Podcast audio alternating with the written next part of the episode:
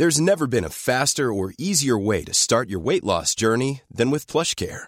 PlushCare accepts most insurance plans and gives you online access to board-certified physicians who can prescribe FDA-approved weight loss medications like Wigovi and Zepbound for those who qualify. Take charge of your health and speak with a board-certified physician about a weight loss plan that's right for you. Get started today at plushcare.com slash weight loss. That's plushcare.com slash weight loss. plushcare.com slash weight loss.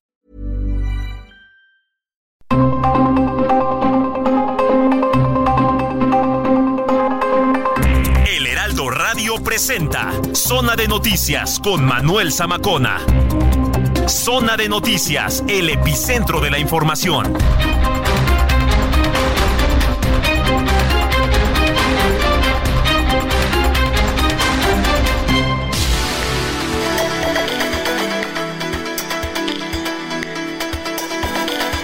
Son las 2 de la tarde en punto ya, tiempo del centro de la República Mexicana. Señoras y señores, qué gusto saludarles ya en esta tarde de domingo. Domingo, por cierto, nublado aquí. Es 14 de enero del año 2023 en algunas zonas de la zona metropolitana del Valle de México se comienza a nublar y baja la temperatura, que bueno, por cierto, de acuerdo al Servicio Meteorológico Nacional, pues va a seguir bajando la temperatura. Qué gusto saludarles, me da este pues mucho placer porque además tenemos un gran programa, como todos los fines de semana. Gracias a ustedes somos el programa más escuchado, la mejor revista informativa del fin de semana. Les saluda Manuel Zamacona aquí a través de la señal de Heraldo Radio. Como siempre, eh, pues lo invito para que se ponga en contacto a través de las redes sociales, arroba Zamacona al aire, le repito, arroba Zamacona al aire, y para que visite también nuestra página que es www.heraldodemexico.com.mx. Le repito, www.heraldodemexico.com.mx. Ya sabe, todos los días hay algo, ya sea para celebrar, para hacer eh, alguna conmemoración, Día Mundial de algo. Hoy, por cierto, es Día Mundial de la Lógica. Le quiero platicar un poquito, pues, de, de qué va. 14 de enero se celebra el Día Mundial de la Lógica, que además, bueno, pues es una efeméride que trata de poner, pues, en sitio el papel de la lógica en la vida. Es una disciplina eh, que está presente en todos los ámbitos de la sociedad, pero sobre todo también en informática y en las tecnologías de la información y también de la comunicación. Bueno, oiga, saludamos con mucho gusto también a quienes nos eh, escriben a través de Twitter y un saludo muy especial también, por cierto, a Lu, a Yul y por supuesto a mi querida Avi que nos viene escuchando. Les mando un gran abrazo y gracias por, gracias por su sintonía también. Bueno, pues, eh, oiga, pues comenzamos con, con, la información cuando son las dos de la tarde, ya con dos minutos, con lo más importante que se ha generado hasta el momento. Resumen inicial, lo más importante ocurrido hasta el momento.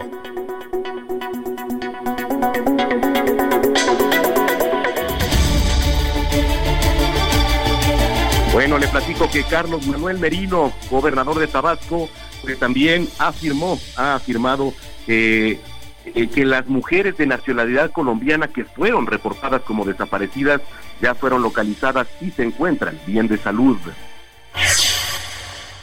Le platico que la Fiscalía de Tabasco informó que no se puede determinar que estas ocho mujeres estuvieran privadas de su libertad o estuvieran retenidas en contra de su voluntad. Al respecto, autoridades de Yucatán buscan eh, eh, Saulo David Sánchez, alias el Jaguar, lo están buscando, quien presuntamente estaría involucrado en la contratación de las ocho mujeres colombianas que fueron reportadas como desaparecidas. La Fiscalía del Estado de México informó que detuvo en diciembre en plena boda y con vestido de novia a Nancy Lisset, quien era novia de Clemente alias el ratón, un presunto extorsionador de la familia michoacana. Luego de que el crimen organizado suspendió el servicio de transporte público allá en Acapulco, la Guardia Nacional implementó un operativo para que sus elementos brinden dicho servicio en tres rutas y horarios salteados que van desde las seis de la mañana y hasta las ocho de la noche. También le platico que en Chiapas integrantes del crimen organizado desfilaron por caminos del municipio de Bellavista, esto en la zona serrana. La precandidata de Fuerza y Corazón por México, Xochitl Galvez, presumió en redes sociales un encuentro que tuvo con el rapero Santa Fe Clan y el artista le dijo lo siguiente. No, para toda la raza, qué chido que, apoya al barrio jefa. Tiene muchas ganas y mucha suerte, mucho éxito. Y aquí andamos, puro Santa Fe. puro México. Arriba Santa Fe. Eso. Bueno, eh, también le platico que la precandidata de Sigamos Haciendo Historia, Claudia Sheinbaum, aseguró que eh, une a lo que une a la oposición son los negocios. Esto tras la publicación del acuerdo político electoral por parte del dirigente nacional del PAN, Marco Cortés. Y lo importante es ver qué los une a ellos. Pues el negocio, los une el dinero, los une el uso de la política para beneficio personal. Ellos no tienen proyecto de transformación. Ellos no tienen proyecto para el país. Bueno, eh, le platico también que hay alerta en siete estados de la República por el robo de dos botellas de aluminio con belcroín, que es el bicarbonato de dimetilo, que es una sustancia tóxica que pues representa un nivel de riesgo alto y que puede ser fatal si se inhala, ingiere o absorbe por la piel. Esto tras el robo de un vehículo Ford F350 con último registro de GPS en La Piedad, Michoacán. Vamos a temas internacionales. A 100 días ya del inicio de la guerra de Israel contra el grupo islamista Hamas, el primer ministro Benjamín Netanyahu declaró que nada, ni haya, ni nadie va a frenar la ofensiva israelí contra Hamas en la franja de Gaza. Hoy Bernardo Arevalo asume la presidencia de Guatemala luego de que el sociólogo denunció durante meses una persecución judicial en su contra que pretendía evitar su investidura. El día de hoy la constitución será honrada y habrá un cambio de gobierno. Estamos recibiendo a las delegaciones, hablando sobre el futuro, eh, hay un ambiente espectacularmente bueno de receptividad eh, y un deseo de apoyar a los y las guatemaltecas en este proceso de construcción de, esperanza, de futuro y de desarrollo que vamos a hacer. Lo mejor está por venir. Oiga, en los deportes, el mexicano Santiago Jiménez marcó un gol en el juego del Feyenoord en la fecha 17 de la primera división de Países Bajos. Sin embargo, su equipo terminó con un empate. El tenista Novak Djokovic sufrió, eh, pues también para derrotar eh, al croata Dino Prismic en cuatro sets en la primera ronda del Abierto de Australia. Vamos a enlazarnos a las calles de la capital. Está nuestro compañero Gerardo Galicia, que nos tiene el panorama a esta hora de la tarde. Mi estimado Jerry, ¿cómo estás? Adelante. Ah, creo que ahí tenemos un problema. Adelante, Jerry, te escuchamos. Señor Manuel, excelente tarde.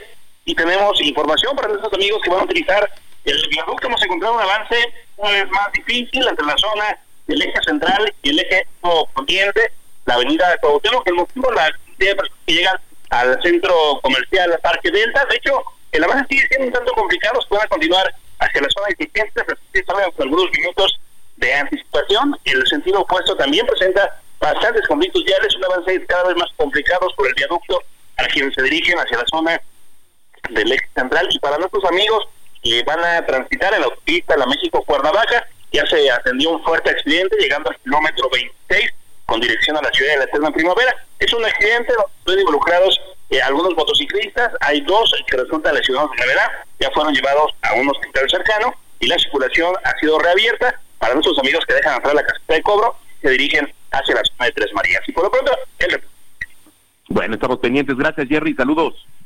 Hasta luego.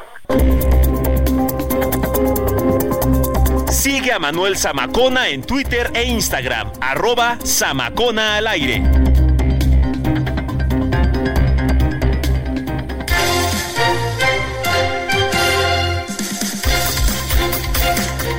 Bueno, pues ya son las 2 de la tarde con 10 minutos en el tiempo del centro del país. Vamos a comenzar con la información, un recorrido por la República Mexicana.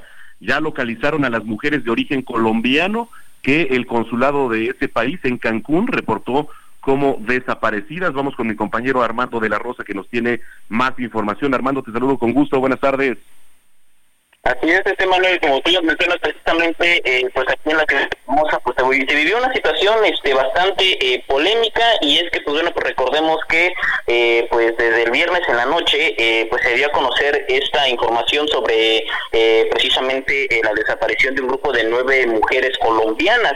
Aquí las autoridades de Tabasco revelaron que no había como tal una denuncia previa, es decir, este nadie estaba buscando a estas jóvenes. Fue finalmente el viernes en la noche que el consulado de México, de Colombia en México, ubicado en la ciudad de Cancún, emitió una denuncia en la que pedía a la Fiscalía General de Tabasco investigar el caso. Esto fue el viernes en la noche. Ya para ayer, el sábado, pues las autoridades se dieron a la tarea de tratar de localizar a estas mujeres, las cuales pues presuntamente habrían sido traídas a nuestro país en medio de una red de eh, trata de personas y eh, debido a la deuda que adquirieron para llegar a México estaban trabajando eh, como export aquí en Tabasco. No obstante, pues bueno, pues este, eh, luego de la búsqueda, finalmente ayer por la tarde, el gobernador en un primer momento a través de sus redes sociales, el gobernador Carlos Manuel Merino Campos, informó que ya habían sido localizadas las jóvenes que estaban sanas y salvas y que ya estaban bajo resguardo de la Fiscalía General del Estado.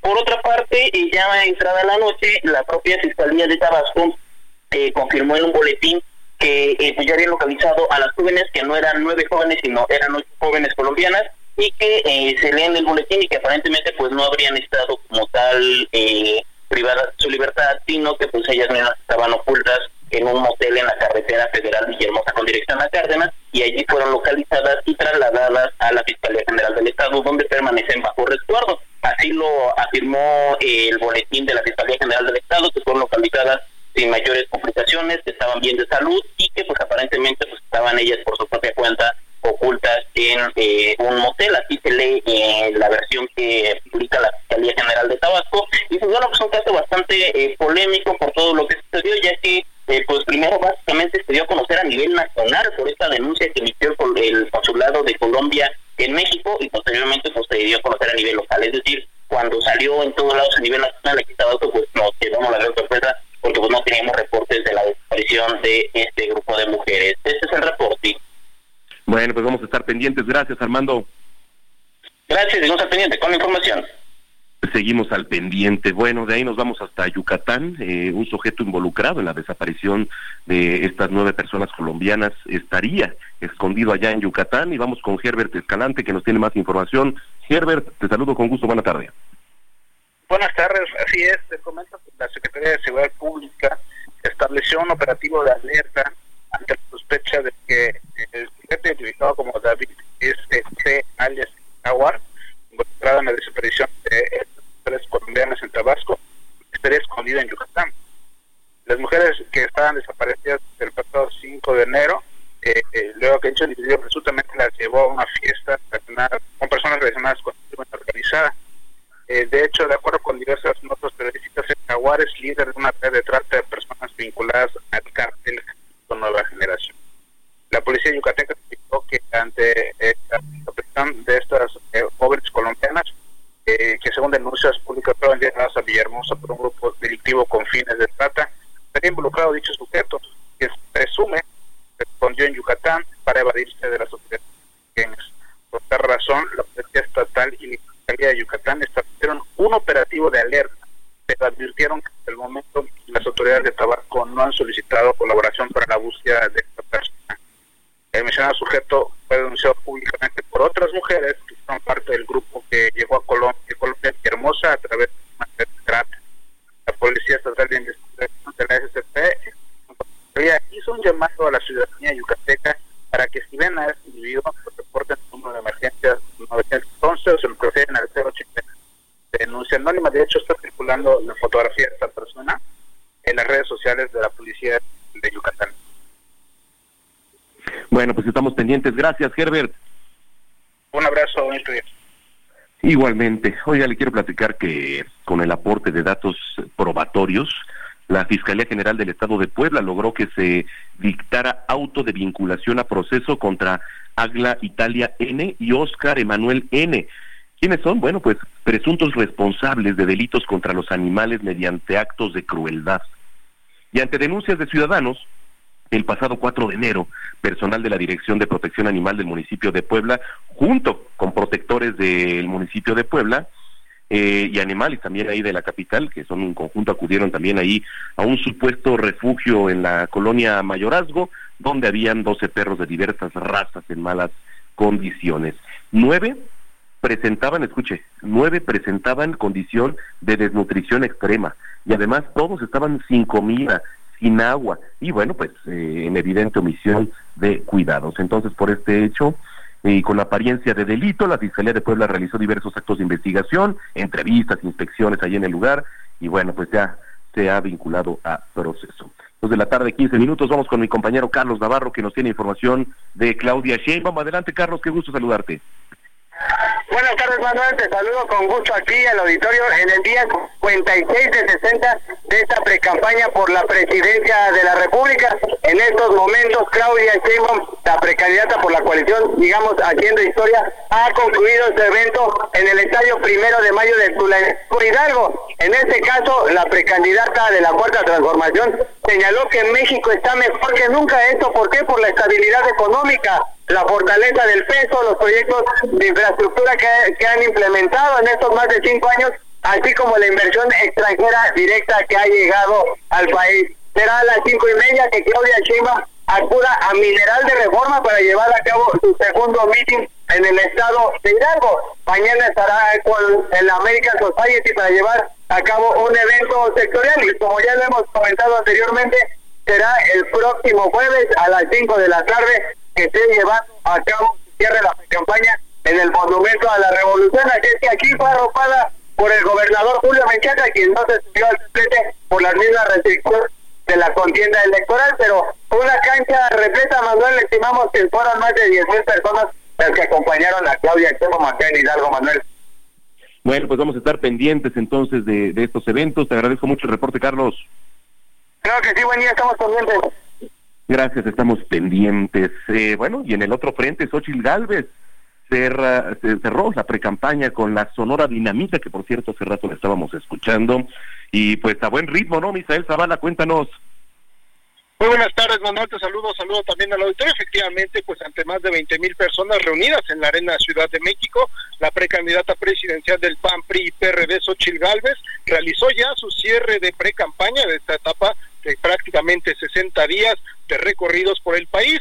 En este cierre tundió al presidente Andrés Manuel López Obrador al calificarlo como el peor gobierno de la historia del país, por lo que lanzó sus propuestas, entre ellas crear el mejor aeropuerto de América Latina, arropada por líderes nacionales, estatales y locales de la Alianza Fuerza y Corazón por México. La senadora con licencia afirmó que hoy México está peor que un país en guerra, ya que afirmó que en cinco años de gobierno se registran más de un millón de muertos por falta de medicamentos, por la inseguridad y también por la pandemia por COVID-19. Ante un lleno total en la Arena Ciudad de México, la precandidata presidencial aseguró que con este presidente México está perdiendo tres valores, que es la vida, la verdad y también la libertad. Ante militantes de los tres partidos y sus simpatizantes, Valver Ruiz también lanzó una exigencia al Instituto Nacional Electoral y también el Tribunal Electoral Federal para que saquen las manos del presidente López Obrador y de los gobernadores de Morena de las elecciones.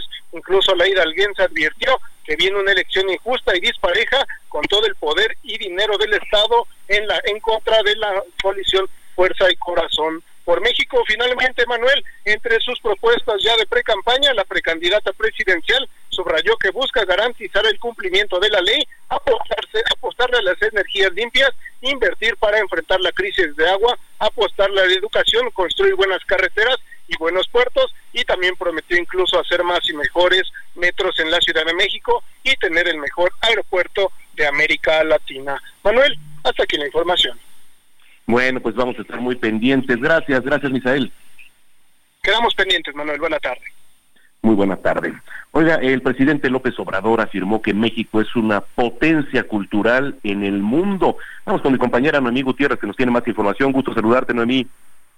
Hola, muy buenas tardes. Pues comentarte que este fin de semana el presidente Andrés Manuel López Obrador realiza una gira privada de trabajo para supervisar avances en la construcción del tren Maya y aprovechó para grabar un video en la zona arqueológica de Chichen y como bien comentabas, ahí afirmó que México es una potencia cultural en el mundo y manifestó que por la gran reserva de valores culturales, morales y espirituales, el pueblo de México ha resistido calamidades por lo que se mantiene de pie. Pero escuchemos qué fue lo que dijo esta mañana el presidente López Obrador. He tenido la dicha de amanecer varias veces aquí en Chichén, en esta metrópoli, Chichen Itza, de las ciudades de nación maya más imponentes, grandiosas.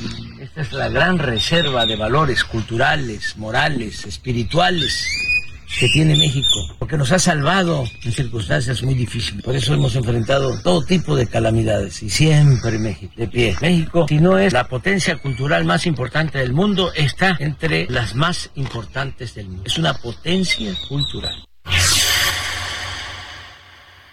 Bueno, y comentarte que al concluir su gira de fin de semana, pues el presidente López Obrador va a regresar a la Ciudad de México para encabezar a las 7 de la mañana pues la conferencia de prensa matutina. Manuel, la información que te tengo. Bueno, pues vamos a estar muy pendientes. Gracias y, estamos en contacto. Muy buenas tardes. Buenas tardes, eh, Noemí Gutiérrez. Bueno, oiga, festejaron el ingreso del cártel de Sinaloa ahí en la sierra de Chiapas, así como lo escucha. Vamos a eh, hacer contacto con mi compañera Lizeth Coello. Adelante. ¿Qué tal? Buenas tardes. Te saludo con gusto a ti al auditorio informarte que este fin de semana se dio a conocer que los pobladores de la Sierra Madre de Chiapas recibieron una caravana de integrantes del cártel de Sinaloa. En esta región dos grupos criminales se disputan la plaza desde el 2021 y han generado hechos violentos en varias ocasiones. A través de un video que circula en redes sociales, se observan a hombres armados a bordo de camionetas mientras avanzan por una carretera que se ubica entre los municipios de Chicomucelo y Bellavista. En tanto, uno de los conductores pide a los habitantes seguir gritando con de libertad y paz entre globos blancos y morados, coreando Queremos paz, queremos libertad, fue como entró dicha caravana, aun cuando los lugareños no han revelado la fecha exacta en la que ingresó la caravana a la zona sierra, confirmaron que las camionetas sí tuvieron presencia en la zona en disputa. En tanto, en el segundo 45 del video, uno de los sujetos, mientras toca el claxon del vehículo en repetidas ocasiones, escucha que grita Vamos a Comalapa, municipio donde opera el cártel Jalisco Nueva Generación con el apoyo de la organización social El Maíz,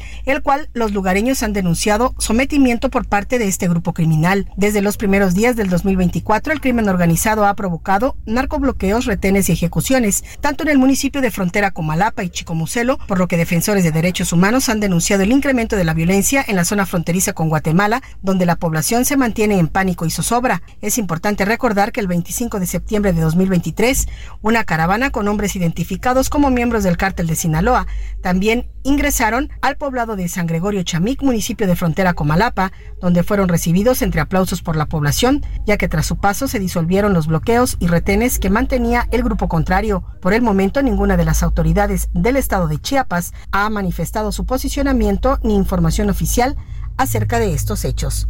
Hasta aquí el reporte. Muy buenas tardes. Vamos a una pausa y regresamos con Manuel Zamacona a Zona de Noticias.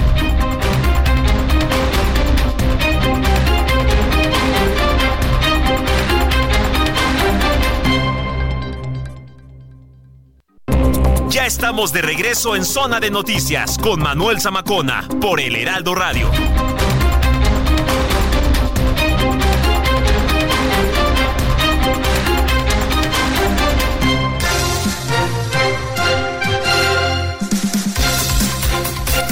Son las 2.30 de la tarde, seguimos aquí en Zona de Noticias en Heraldo Radio 98.5. Yo soy Jorge Rodríguez y a nombre de Manuel Zamacona, titular de este espacio informativo, vamos a seguir con la información. Ya en la primera media hora tuvimos eh, un resumen de la información más relevante de la Ciudad de México y también de, la, de, de toda la República.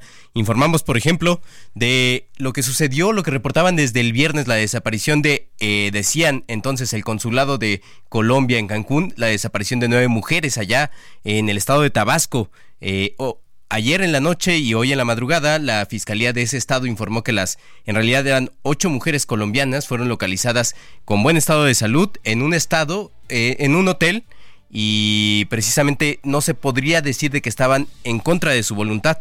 Eh, ya nos decía también nuestro corresponsal Herbert Escalante allá en Yucatán que habría un sujeto involucrado conocido como alias el jaguar, quien estaría detrás de la, supuesta desaparición de estas mujeres. Eh, nuestro compañero Carlos Navarro nos hablaba de el cierre de campaña de la precandidata de Sigamos Haciendo Historia, eh, Claudia Sheinbaum, allá en el estado de Hidalgo, Misael Zavala, hacía lo propio desde la Ciudad de México con Xochitl Galvez, que está celebrando su cierre de precampaña aquí en la Ciudad de México, en la Arena Ciudad de México, acompañada de la Sonora Dinamita. Noemí Gutiérrez hablaba de el mensaje que dio esta mañana el presidente Andrés Manuel López Obrador, habla, exponiendo la potencia cultural que tiene México en el mundo.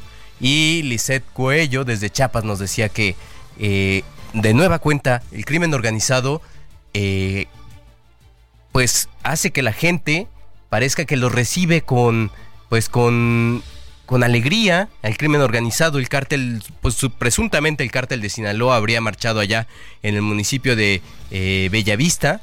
Eh, se dirigirían a la frontera Comalapa, precisamente donde el cártel de Sinaloa, no, donde el cártel Jalisco Nueva Generación tiene operaciones, así que estaremos pendientes para ver si no hay algún tipo de enfrentamiento. Pero para pasar a otro tipo de información, en la semana el presidente Andrés Manuel López Obrador hizo un anuncio, previó que el próximo 5 de febrero, el día en el que se celebra la Constitución, él no acudirá a la fiesta allá en Querétaro, a la, conmemoración en, Querétaro, para presentar un paquete de iniciativas que incluye, entre otras cosas, eh, una reforma al sistema de pensiones. Eh, todavía no sabemos con precisión eh, de qué se compone este, esta, esta iniciativa por completo, pero lo que sí adelantó es que ahora las personas que se pensionen eh, no van a recibir el 50% de su salario final, sino que la intención es que, se, es que reciban el 100% de su salario. Eh, algunos, ya lo decía el presidente en conferencia, el presidente López Obrador en conferencia de prensa, que se puede, puede que los empresarios se pongan nerviosos con este anuncio, pero lo que él dice es que no van a ser ni los trabajadores, ni los patrones los que van a hacer más aportaciones, sino que será el propio Estado mexicano el que va a participar ahora en este, en este tipo de, en este, en las pensiones de los trabajadores. Pero para conocer un poco más a precisión y también hablar eh, de este sistema de pensiones, le damos la bienvenida al, a Rafael Arenas, contador público certificado, director general de asesores profesionales, contadores públicos, consultores AC. ¿Cómo está, contador Rafael? ¿Qué tal, Jorge? Muy buenas tardes. Gusto saludarte a ti y a tu auditorio. El gusto es todo mío. Pues ya lo, ya lo decíamos, contador. Estábamos hablando sobre la, la, el anuncio que hizo el presidente de la República con este, esta modificación al sistema de pensiones y que el gobierno federal ha dicho, ahora las pensiones van a ser al 100% con el salario que termina su, su periodo útil laboral cualquier trabajador. ¿Qué es lo que nos puede decir al respecto? Claro que sí. lo que lo que hay que entender es que pues realmente aquellas personas aquellos pensionados que se jubilan de la, de la ley del IMSS de 1973 ya son pocos. Es decir, ahorita ya viene lo fuerte, ya van 53 mil personas que se jubilan a través del nuevo sistema de pensiones que es vigente a partir del primero de julio del 97, que es el que manejan las AFORES. Y aquí, ¿qué es lo que tenemos? Tenemos tres formas. Para empezar, se van a jubilar y la idea principal es jubilarse con lo que tengan ahorrado.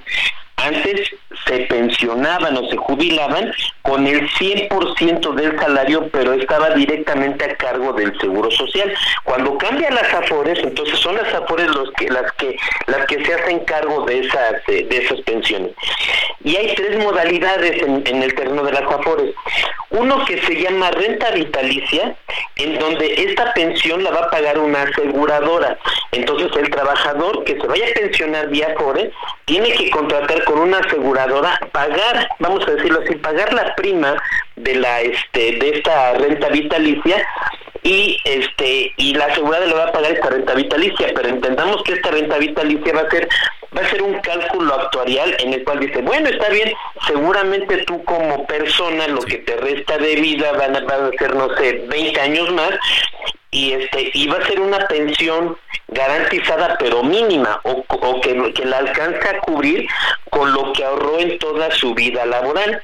El segundo es un retiro programado, donde la pensión la paga la AFORE y es directamente, a ver, ¿cuánto tienes ahorrado? Ahorraste medio millón de pesos, perfecto, te lo voy a dar, no sé, en cinco años y se acabó.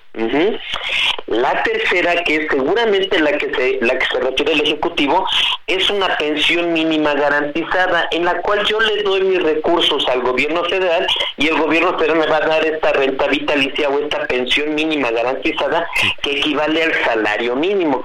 Recordemos que acaba de subir el salario mínimo un 20% y que actualmente está en 7.468 pesos. Seguramente lo que puede referirse cuando dice no se preocupen, nadie va a pagar este costo, sino lo va a pagar el Estado. Nos estamos refiriendo a que si en este año el costo de las pensiones aprobado para el 2024 son de 2 billones de pesos, obviamente no van a alcanzar porque no está presupuestado para que las personas se vayan a, jubilar o a pensionar en este 2024.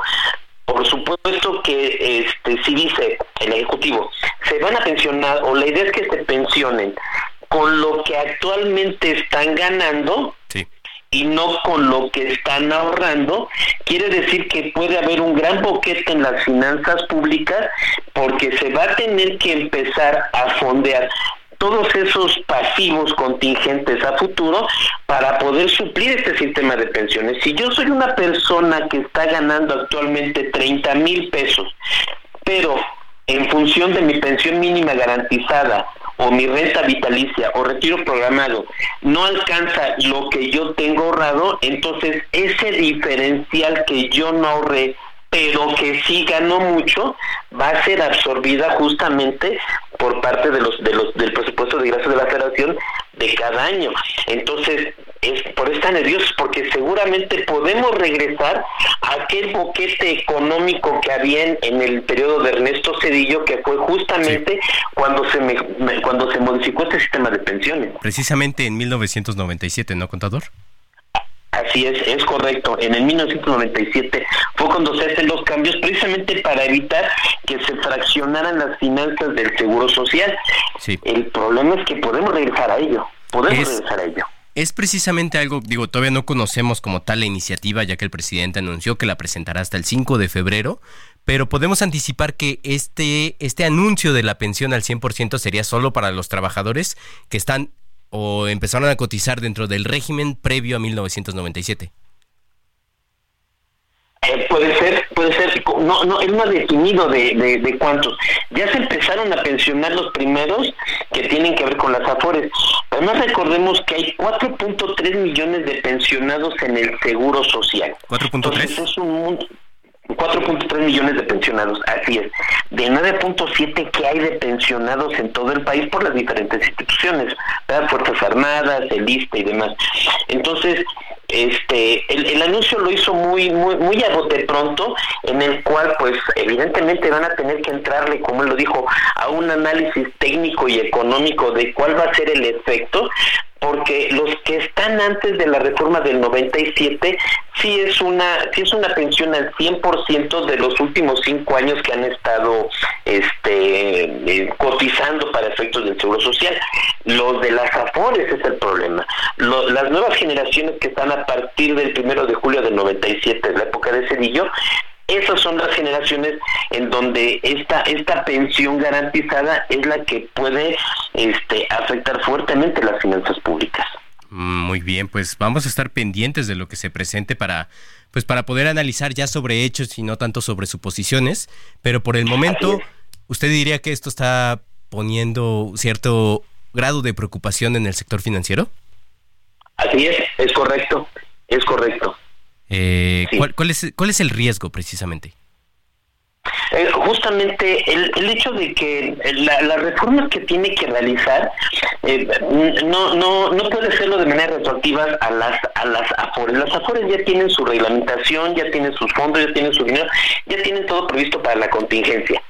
A lo que seguramente se refiere que es esa pensión mínima garantizada que es en donde el gobierno federal va a pagar esta pensión mínima que es el salario mínimo, estamos hablando hoy por hoy, con independencia del ahorro que tenga el trabajador. Esa es la gran diferencia. Las Afores dicen, bueno, pues yo, yo tengo el, el, dinero del trabajador, tiene 300 o 400 mil pesos, bueno, se los doy como él quiera, pero es lo que él ahorró. Si él se acaba el ahorro y todavía sigue, este, pues, obviamente, viviendo, vamos a llamarle así, pues por supuesto él va a tener que buscar una forma de cómo ganarse el sustento y ese es el gran problema que tenemos aquí en México en el terreno del ahorro para las pensiones y para los adultos mayores, que vemos muchas personas que están en los súperes este, llenando bolsas y demás, adultos mayores, este, el gobierno es, si, si, si la idea es que ganen el salario que, gan, que, que ganan, eh, el último salario que ganan dos o tres salarios mínimos y no el ahorro que tienen, es ahí la preocupación de que pudiera haber una fuerte inversión en materia de este beneficio que va a absorber el gobierno. ¿Y cómo lo absorbe? A través de los impuestos que pagamos. Ese, ese es el, lo, que él se refería, que decía, no se preocupen, esto lo va a pagar el gobierno. Sí. Claro, el gobierno lo paga con los impuestos que pagamos. Lo pagamos nosotros entonces. Así es, es correcto. Pues muy, muy interesante, preocupante y le parece contador si lo buscamos más adelante cuando se presente esta iniciativa. Claro que sí, con todo gusto. Encantado, Jorge, encantado. Para el público que nos está escuchando y siempre es bueno tener una asesoría de un, de un experto, ¿dónde te pueden buscar, contador? Claro que sí, me pueden buscar en mis redes sociales, estoy en Facebook como Rafa Arenas. Así me encuentran o en mi página de internet de, de, la, de, este, de mi oficina, aceprof.mx con ese, aceprof.mx, ahí me encuentran. Muy bien, pues vamos a estar pendientes de este tema, la reforma a pensiones que propone el presidente de la República. Eh, muchas gracias, contador público certificado Rafael Arenas, director general de Asesores Profesionales Contadores Públicos, consultores AC. Hasta la próxima. Muchas gracias, cuídate. Saludos a tu, Hasta luego. Bienvenidos a la Agenda Cultural del Heraldo de México. Yo soy Melisa Moreno y esta es nuestra selección para Zona de Noticias. Brutalismo en México es una documentación crítica de la producción arquitectónica realizada en nuestro país que comparte de una u otra manera la denominación de arquitectura brutalista, al ubicarla en su contexto cultural y político, nacional e internacional a través del tiempo. La muestra revisa el origen de este término y su consolidación como movimiento en Inglaterra a mediados de los años 50, así como los paralelismos que tienen con otros sismos del siglo XX. Brutalismo en México se puede visitar en el Museo de Arte Moderno hasta abril de 2024. En 1609 varias personas son acusadas de brujería en la aldea navarra de Sugarramurdi. Lo que parecía un episodio puntual sin importancia va adquiriendo una virulencia inusitada. En estas circunstancias, el inquisidor general Bernardo de Sandoval envía a Alonso de Salazar y Frías a Logroño, sede del Santo Oficio.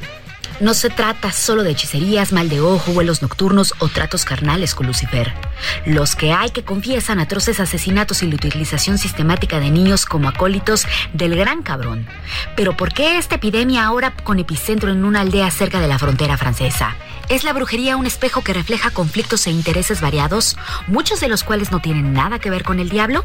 En Las Brujas y el Inquisidor, Elvira Roca desvela la figura histórica de Alonso de Salazar, tan olvidada como relevante, y nos conduce a un viaje apasionante por los entrecejos de la brujería en el siglo XVII.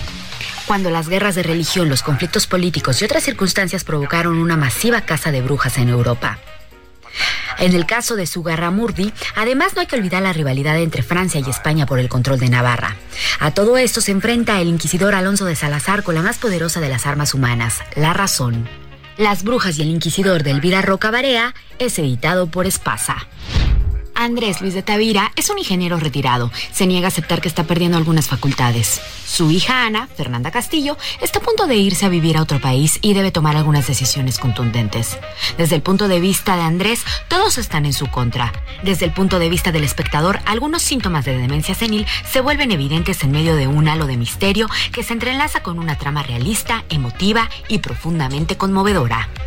El padre se presenta en el Teatro Fernando Soler. Esta fue la agenda cultural de esta semana. Yo soy Melisa Moreno y me encuentras en arroba melisototota. Nos escuchamos la siguiente.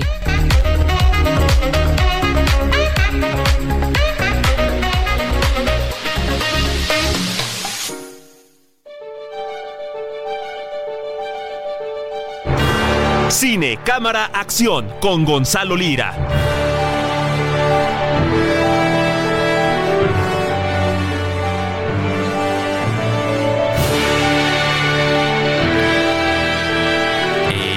Pues viene la temporada de premios rumbo a la entrega de los premios Oscar y Gonzalo Lira nos va a decir dónde podemos ver las películas nominadas. ¿Cómo estás, Gonzalo? Hola Jorge, muy bien, muy contento de saludarte. Y sí, efectivamente, la temporada de premios ya arrancó.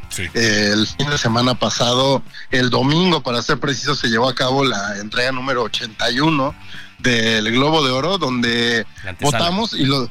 ajá, y lo digo porque este año tuve la oportunidad de ser votante dentro de los Golden Globes. Eh, normalmente el premio el Globo de Oro lo entrega la prensa extranjera en Hollywood, es decir, la prensa que vive en Hollywood, pero que eh, pues viene de otros países. Y después de varias controversias en años pasados en las cuales hablaban de una falta de diversidad dentro de la prensa extranjera, pues bueno, abrieron la votación a miembros que no radican en Hollywood, pero que somos extranjeros y que de alguna u otra forma formamos parte de asociaciones de críticos y eh, periodistas eh, de diferentes partes del globo. Entonces, pues bueno, me tocó afortunadamente eh, formar parte de esto y ya se, pues ya sabemos quiénes son los ganadores. Estos ganadores eventualmente hemos visto que se están empezando a repetir. Hoy se entregan los Critics Choice, que son los premios de la crítica ya en Estados Unidos. Se vienen, eh, ya están las nominaciones del sindicato de actores, el sindicato de escritores que van saliendo de una huelga eh, pues impresionante. Y pues bueno, ¿cuáles fueron las nominadas y que hemos visto que se están repitiendo en las siguientes? La primera eh, pues vamos con las ganadoras, ¿no? Sí. Eh, ganó Oppenheimer, que parece ser que es la que se perfila para ser la gran nominada y la gran ganadora de los premios Oscar de este año. Eh, se llevó el premio a mejor película dramática, seguramente será la mejor película de este año. Por ahí Christopher Nolan fue el mejor director, Killian Murphy fue el mejor actor de drama. ¿Perdón? Cillian Murphy también el mejor actor, ¿no? Sí, yo creo que él también se lo va a llevar. Em, por ahí vimos también a, Emma Stone llevarse un premio como mejor actriz. Yo creo que aquí es donde tenemos el primer dilema de quién va a ganar, ¿no? Eh, eh, Emma Stone se llevó el mejor actriz por Funny Little Things, ¿cierto? Por Poor Things, Poor Things, que es este, esta película de Yorgos Lantimos, pero que está está en la categoría de mejor comedia. Entonces, eh, sabemos que los Globos de Oro dividen su entrega en comedia y drama. En mejor actriz de drama ganó Lily Gladstone, que es eh, la actriz de eh, Los Asesinos de la Luna. Tiene amplias probabilidades de ganarle a Emma Stone por varias razones. Emma Stone ya tiene un premio Oscar. ¿no? Por La La Land, pero además Lily Gladstone se convirtió en la primera mujer nativa en ganar un premio Globo de Oro, sería la primera mujer nativa en ganarse un Oscar, y tomando en cuenta que a la academia le gusta colgarse estas medallas de corrección política, de inclusión, que no, no es que tengan nada de malo, eh, pero pues creo que ahí es donde tiene las de ganar. Además, obviamente, del gran mérito que tiene su trabajo en la película de Martin Scorsese, a quien seguramente veremos irse con las manos vacías. Es que ya se está convirtiendo como en una, una recurrencia, ¿no? Como casi casi como Murakami en el Nobel. Haz de cuenta que Scorsese y Leonardo DiCaprio son el Murakami del cine, ¿no? Eh, digo, tienen suficientes nominaciones y ya los dos tienen sus premios, pero... todo el eh, reconocimiento, ¿no, Gonzalo? Además, o sea, pues no le podrán dar ningún premio, pero las películas son magníficas. Claro, y la gente sabe que, que hay calidad en el, en el trabajo de estos personajes. Entonces, pues bueno, los premios no dejan, son más un estos premios van más hacia pues, la película, hacia que la película tenga cierto reconocimiento, cierta notoriedad y que por lo tanto pues ocurra lo que está pasando por ejemplo aquí con Oppenheimer, ¿no? Oppenheimer ya había salido de la cartelera y acaban de anunciar un restreno porque pues precisamente esta película se va a llevar muchos premios y la gente que no la haya visto la va a querer volver a ver. Pero mira, se vienen estrenos importantes. Eh, la película que se llevó el premio a mejor película extranjera y a mejor guion que es una película francesa que se llama Anatomía de una caída. Se estrena a finales de este mes, el 25 de enero. Podemos ver esta película que además se ganó la Palma de Oro y que tiene unas actuaciones formidables. La historia de una mujer eh, que durante una visita en su casa, eh, pues ocurre, no sabemos qué ocurre, no sabemos si ocurre un homicidio, no sabemos si ocurre un suicidio, no sabemos si ocurre un accidente, pero su marido termina tendido muerto afuera de la casa. Y el único testigo que podría esclarecer las cosas es el hijo de esta pareja, pero el hijo de esta pareja es ciego. Entonces, Anatomía de una caída se vuelve un estudio no solo no solo una película para resolver un caso, ¿no? Y, una película eh, que ocurre en los juzgados, sino también un comentario sobre cómo construimos la ficción, ¿no? Sobre de qué dependen eh, los elementos que nos permiten construir una historia y cómo muchas veces con que falte un pequeño elemento podemos jugar con la realidad. Y, creo que eso habla mucho pues también de, del cine, ¿no? Y de la literatura. termina siendo un comentario interesante sobre el arte en general. Eh, otra película que se va a estrenar muy pronto, eh, la próxima semana, de hecho este fin de semana ya tuvo un preestreno, es Los que se quedan, que es una comedia con Paul Giamatti. Em, y que también se llevó el Globo de Oro Mejor Actor. La película es la historia de un maestro en los años 70 que se debe de hacer cargo de un alumno que sus padres pues dejan abandonado en la escuela durante las vacaciones, pero este maestro es muy estricto y este chico es muy rebelde. Sí. Eh, y lo que podría pasar como cualquier historia de, de un maestro que, que, va a encontrar o que se va a convertir en la inspiración de sus alumnos, pues se termina convirtiendo en un ir y venir de inspiración, pero también de decepciones entre estos personajes. Y creo que es una mirada muy interesante a cómo nos relacionamos los humanos y cómo no todo es blanco, negro, cómo no todo es positivo, negativo, sino que aprendemos de todas las interacciones y de eh, pues las diferentes formas de entendernos y de entender al otro. Si tienen oportunidad de verla, creo que es de mis películas favoritas de esta temporada de premios. Poor Things, que es por la que ganó eh, Emma Stone. Se, se, estrena también el 25 de enero, una película eh, muy extraña, muy divertida y muy maravillosa. Es una reinvención, por decirlo de alguna forma, de Frankenstein, la historia de, de un científico cuya hija muere muy bebé y él alcanza a extraer el cerebro de esta bebé y se lo pone a una mujer adulta, que es Emma Stone.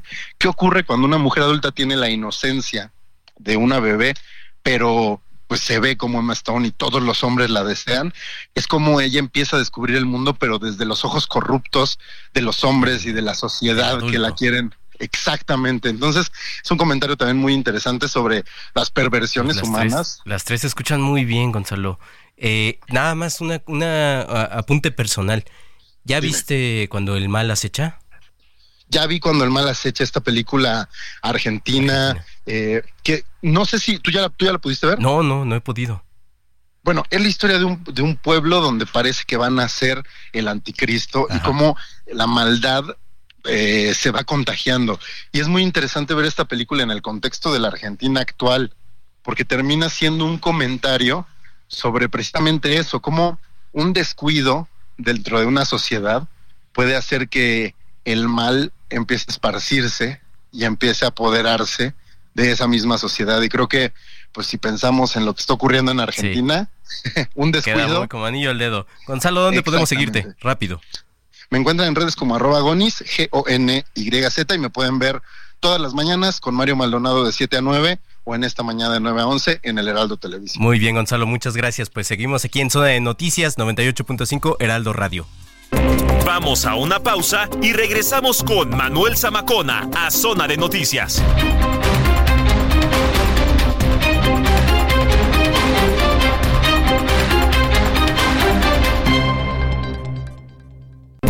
Ya estamos de regreso en Zona de Noticias con Manuel Zamacona por el Heraldo Radio.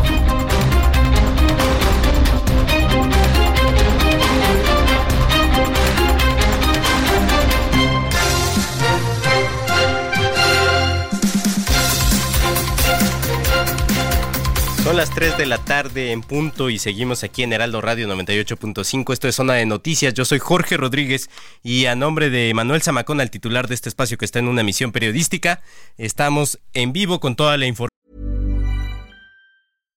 If you're looking for plump lips that last, you need to know about Juvederm lip fillers. With Juvederm Volbella XC and Juvederm Ultra XC, your lip look, whether it's subtle or bold, can last up to one full year with optimal treatment and no additional maintenance. Find a licensed specialist and see if it's right for you at juvederm.com today. That's J U V E D E R M.com. Add fullness to lips in adults over 21 with Juvederm Volbella XC or Juvederm Ultra XC. Do not use if you have severe allergies or a history of severe allergic reactions, or if you're allergic to lidocaine or the proteins used in Juvederm. Tell your doctor if you have a history of scarring or taking medicines that decrease the body's immune response or that can prolong bleeding. Common side effects include injection site redness, swelling, pain, tenderness, firmness, lumps, bumps, bruising, discoloration, or itching. As with all fillers, there's a rare risk of unintentional injection into a blood vessel, which can cause vision abnormalities, blindness, stroke, temporary scabs, or scarring. For full important safety information, visit juvederm.com.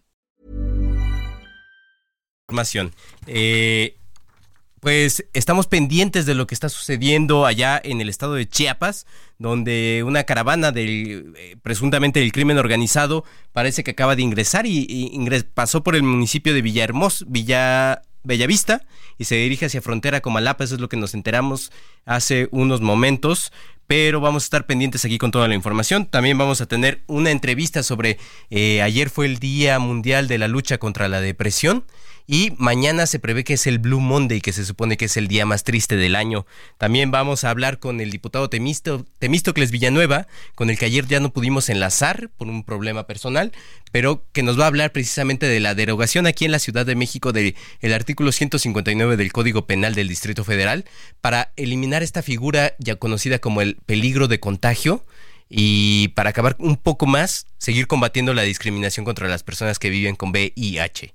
Eh, si usted nos hace el favor de su preferencia, eh, vamos a seguir aquí con toda la información en el 98.5. Si gusta escribirnos a mis redes sociales son arroba R-O-H-U-E, y ahí los, los leemos con atención. Vamos con un resumen de noticias.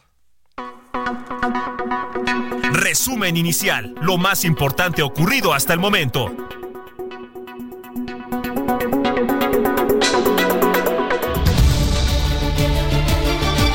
Afirma Carlos Manuel Merino, gobernador de Tabasco, que las mujeres de nacionalidad colombiana que fueron reportadas como desaparecidas ya fueron localizadas y se encuentran bien de salud. La Fiscalía de Tabasco informó que no se puede determinar que estas ocho mujeres estuvieran privadas de su libertad o estuvieran retenidas en contra de su voluntad. Al respecto, autoridades de Yucatán buscan, buscan a Saúl, Saúlo David Sánchez, alias el Jaguar, quien presuntamente estaría involucrado en la contratación de las ocho mujeres colombianas que fueron reportadas como desaparecidas. La Fiscalía del Estado de México informó que detuvo en diciembre, en plena boda y con un vestido de novia, a Nancy Lisset, quien era novia de Clemente, alias el ratón, un presunto extorsionador de la familia michoacana. Luego de que el crimen organizado suspendió el servicio de transporte público en Acapulco, la Guardia Nacional implementó un operativo para que sus elementos brinden dicho servicio en tres rutas en horarios salteados que van de las 6 de la mañana a las 8 de la noche. En Chiapas, integrantes del crimen organizado desfilaron por caminos del municipio de Bellavista en la zona serrana. Alerta en siete estados de la República por el robo de dos botellas de aluminio con bel belcorín, dicarbonato de dimetilo, sustancia tóxica que representa un nivel de riesgo alto y que puede ser fatal si se inhala, ingiere o absorbe por la piel. Esto tras el robo de un vehículo Ford F350 con último registro de GPS en La Piedad, Michoacán. En temas internacionales, a 100 días del inicio de la guerra de Israel contra el grupo islamista Hamas, el primer ministro Benjamín Netanyahu declaró que nada, ni la Haya, ni nadie, frenará la ofensiva israelí contra Hamas en la franja de Gaza. Hoy Bernardo Arevalo asume la presidencia de Guatemala, luego de que el sociólogo denunció durante meses eh, una persecución judicial en su contra que pre pretendía evitar su investidura. El día de hoy la constitución será honrada y habrá un cambio de gobierno. Estamos recibiendo a las delegaciones, hablando sobre el futuro, eh, hay un ambiente espectacularmente bueno de receptividad eh, y un deseo de apoyar a los y las guatemaltecas en este proceso de construcción de, esperanza, de futuro y de desarrollo que vamos a hacer. Lo mejor está por venir. En los deportes, el mexicano Santiago Jiménez marcó un gol en el juego del Feyenoord en la fecha 17 de la Primera División de Países Bajos. Sin embargo, su equipo terminó con un empate. Y el tenista Novak Djokovic sufrió para derrotar al croata Dino Prismic en cuatro sets en la primera ronda del Abierto de Australia. En este momento nos enlazamos con Chari Cambero, jefa de información en Heraldo Radio Tepic, donde usted nos escucha a través del 103.3 de FM y que nos tiene información sobre el gobernador Miguel Ángel Navarro Quintero. Hola Chari. Hola, ¿qué tal? Muy buenas tardes. Qué gusto saludarte a ti y a todo el auditorio de Heraldo Noticias. Y bueno, pues tuvimos un eh, evento muy importante acá en Nayarit el día 11 de enero, en donde pues el gobernador Miguel Ángel Navarro Quintero entregó eh, apoyos a seis mil productores agropecuarios del estado con una inversión de 50 millones de pesos. De pesos. Esto es con el fin de sacar adelante al sector primario del estado. Eh, bueno, pues ahí se hizo eh, entrega en el auditorio Amado Nervo de acá de Tepic. Es la segunda entrega ya de apoyos que hace el gobernador Navarro Quintero para dar impulso al trabajo que diario desarrollan eh, los campesinos nayaritas y además esta entrega de apoyos les va a facilitar el desempeño de su trabajo. En su intervención, el mandatario Nayarita informó de todo el trabajo que se desarrolló y que está en progreso en la entidad y también de las obras necesarias que por años se habían convertido en un anhelo ciudadano y hoy pues ya se están eh, eh, cristalizando. Esto en beneficio repito, pues a seis mil Nayaritas. Fue en realidad un evento muy importante. Los campesinos, pues este, líderes sindicales dieron su agradecimiento al gobernador del estado. Y bueno, pues también dijo el gobernador Navarro Quintero que todo este año eh, se va a estar apoyando muchísimo al campo Nayarita. Eh, bueno, pues esa es la información que nos tienes allá desde Tepic. ¿Hay algo más, Chari? Bueno, pues nada más decirles que eh, se entregaron tractores, se entregaron eh, rastras también y también eh, lo que lo que es todo lo que ellos requieren para abonar la tierra. Entonces, bueno, pues se vienen muy bien todas las cosechas acá en el estado. La zafra de en Nayarit también está en excelentes condiciones con la producción de caña y la molienda de caña.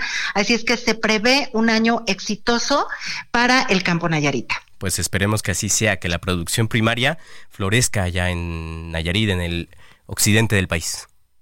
Claro que sí, pues estamos aquí al pendiente de lo que vaya a suceder próximamente y pues un saludo a todos desde Tepic Nayarit. Y aquí lo estaremos informando. Muchas gracias, Chari. Gracias a ti, Jorge. Hasta luego.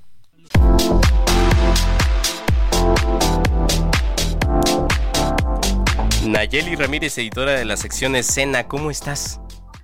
Nayeli, ¿estás ahí? Hola, Jorge, muy bien. ¿Y tú? Muy bien. Disfrutando del dominguito. Ay, qué bien. Acá estamos con toda la información. ¿Qué nos tienes para hoy? Oye, hoy eh, ya estamos preparándonos porque hoy se van a celebrar los Critic Choice Awards, sí. que son estos premios que entrega la crítica a lo mejor del cine y de la televisión que se eh, que lo vimos en el 2023. Sí. Ahora hay un récord que eh, rompió Barbie porque es la primera vez que una película está nominada 18 en 18 categorías. Entonces vamos a ver si si pues gana porque en las otras pasadas que también estaba muy nominada, pues la verdad es que le han hecho el feo y no se ha llevado mucho. Entonces en esta es la esperanza para Barbie para llevarse pues varias estatuillas pero bueno, también está compitiendo con otras grandes como Penheimer, como Criaturas Salvajes, entonces, pues vamos a ver cómo, cómo le sale a Barbie esta noche. Y pues ya empezamos toda esta carrera de, de los premios que terminan en marzo con los Óscares y que se va a poner bastante, bastante bueno. Toda la alfombra roja para ver a todas las celebridades como desfilan. Y pues empezamos desde ahorita. Mañana son los Emmys que se tuvieron que eh, recorrer por la huelga de escritores y actores que se dio el año pasado. Ellos estaban programados, sí, y bueno, que ya lograron como un acuerdo, lograron lograron ponerse ya eh, algunos acuerdos, todavía faltan algunos, eh, pero ya la levantaron. Y ahorita pues ellos eh, los semis estaban programados para septiembre, ahora se pasan para mañana 15 de enero. Y pues vamos a tener muchas muchas galas que vamos a estar cubriendo y que vamos a traer todo en las plataformas del Heraldo Media Group. Muy bien, oye, eh, Pues eh, hablábamos hace un momento con nuestro colaborador Gonzalo Lira, que nos decía que Ah. se prevé que probablemente la mayor ganadora en estas entregas siga siendo Oppenheimer. Sí, es que, la- ¿sabes qué? Que el regreso de Christopher Nolan Sí. a esta, a, a la industria, lo hizo con todo, porque es una película que a pesar de que sabemos la historia, Sí. no sabes al verla en pantalla, te sorprende muchísimo. Son tres horas que para mí, eh, o sea, en lo, en lo personal se me pasaron súper rápido porque es una historia muy bien narrada y la fotografía es espectacular. Entonces, yo creo que sí. La verdad es que yo creo que otra vez van va a dejar fuera de varias categorías a Barbie, pero porque sé que pues, la verdad es un trabajo de Christopher Nolan extraordinario. Sí, y para televisión, ¿qué es lo que se prevé? Pues eh, mira, ya terminó Succession, que es la más nominada Sí. en, en esta noche, y pues se lo va a llevar en los Globos de Oro. Ya vimos cómo se llevó Succession, cinco galardones. Yo creo que ahora no va a ser la excepción. Está Ted Lasso, que también es una historia eh, de comedia que también terminó este año y causó mucho revuelo. También está eh, está Beef, que es una es una serie coreana muy buena que está apenas en su primera temporada. Entonces yo creo que también va a ser de las que vamos a ver eh, esta noche. Oye, pues ¿hay algo más de lo que nos quieras hablar? Y pues ya nos estamos preparando para todos los conciertos, ya casi viene Carol G, ya casi viene Madonna, o sea que vamos a tener un año 2024 lleno de entretenimiento. Ayer apenas veía una publicación de la revista Pitchfork que hablaba sobre cuáles son las giras mundiales que se esperan para, para este año y hablaban precisamente, destacaban algunas como las de Blink 182 que va a conti- continuar con su gira o también Bad Bunny, ¿no? Que había dicho que no iba a hacer una gira mundial con su nuevo disco, pero pues parece que ya se arrepintió. Ay, pues sí, ahora ya vi, ya dice que se había retirado un tiempo que se iba a retirar, pero pues imagínate si fue si fue una de las giras más más más este con más ganancias en el 2022, no, pues hasta crees que se va a retirar. Y también tenemos a Metallica que también está haciendo gira, Madonna está haciendo gira Sí. y pues Blink también lo vamos a ver en México porque también se había retrasado su participación. Entonces nos espera también un año muy, muy musical porque todavía falta que anuncie Adele. Ahí está como en propuesta y mucho rumor. Sí. También está en rumor Lady Gaga, pero yo creo que se van a concretar. Oye, de los que ya están anunciados aquí en México para, el, para este año, ¿a cuál quieres ir? Ay, yo, a mí me encanta la música, entonces quiero ir a todo, pero Madonna es un es uno que no me puedo perder. Metallica también es alguien que no me puedo perder. Y la verdad es que si viene Lady Gaga, pues ahí voy a estar. Y Carol G, que ya es el 8 de febrero, y Sí. ahí estaremos en el Azteca. Pues acabamos a hablar si podemos para que nos reportes cómo te fue. Claro que sí. Muchas gracias, Nayeli. Que tengas muy bonito domingo y todos los demás. Bueno, ella fue Nayeli Ramírez, editora de la sección escena aquí en el Heraldo de México. Seguimos con más información. Zona de noticias con Manuel Zamacona. Ya escuchó, son las 3 con 14 de la tarde, hora del centro de México. Yo soy Jorge Rodríguez, en suplencia del titular de este espacio, Manuel Zamacona. Y vamos a hablar, hablar ahora de un tema muy importante. Ayer se conmemoró el Día Mundial de la Lucha contra la Depresión, un trastorno mental bastante común que, de acuerdo con la Organización Mundial de la Salud, estima que, se, que afecta al 5% de la población mundial adulta. Y para hablar de ello, le damos la bienvenida aquí a la psicóloga Alejandra Ortigosa, amiga de este espacio. ¿Cómo estás, Ale? Hola, muy bien, gracias. ¿Qué tenemos que tomar en consideración acerca de la depresión? Bueno, primero, eh, esta eh, cuestión de promover este día de la lucha contra la depresión, pues tiene que ver con dar a notar, dar a conocer que es una enfermedad pues mental que da a varias personas y que no se, que se debe de, de visibilizar, pero no debe de eh, pues subestimarse, ¿no? El que ocurre esta enfermedad. Eh, muchas de las personas eh, actualmente han llegado a sufrir de ella, hay diferentes niveles de depresión y pues también estar alertas. Cuando a lo mejor tengamos algunos de estos síntomas o algún familiar lleguemos a notar que los tiene para poder tomar acción ya que es una enfermedad tratable y que no es un signo de, de debilidad o algo malo, sino que pues se debe de tratar para que no llegue a consecuencias más severas. Ya nos decías el mes pasado que Perdón, esto que que se conoce como la depresión invernal y que está sujeta a ciertos factores climatológicos como la falta de sol y también a, un poco la propensión al frío, ¿no? Y digo ya factores también sociales como las personas que desgraciadamente en el tiempo de fiestas la pasan un poco solos. Pero el resto del año, ¿cómo podemos identificar que tenemos depresión? Ah, ok, claro, sí, la depresión estacional es una de las subcategorías de la depresión, pero bueno, para identificar la depresión es este sentimiento persistente de tristeza que pues se da de forma constante, cuando ya es prolongado. Eh, puede ser por una situación en específico o simplemente que surja, ¿no? Y que no nos demos cuenta y llevemos así cierto tiempo. También puede ser que sintamos fatiga, eh, anedonia, que es la falta de placer ante las cosas que antes nos agradaban, dejar de tener esta... Eh, pues impulso de poder hacer las actividades cotidianas. también, por ejemplo, las personas que suelen tenerla suelen aislarse, también es uno de los síntomas. Y hay cambios en el apetito, ya sea que haya un aumento de peso o una disminución de peso.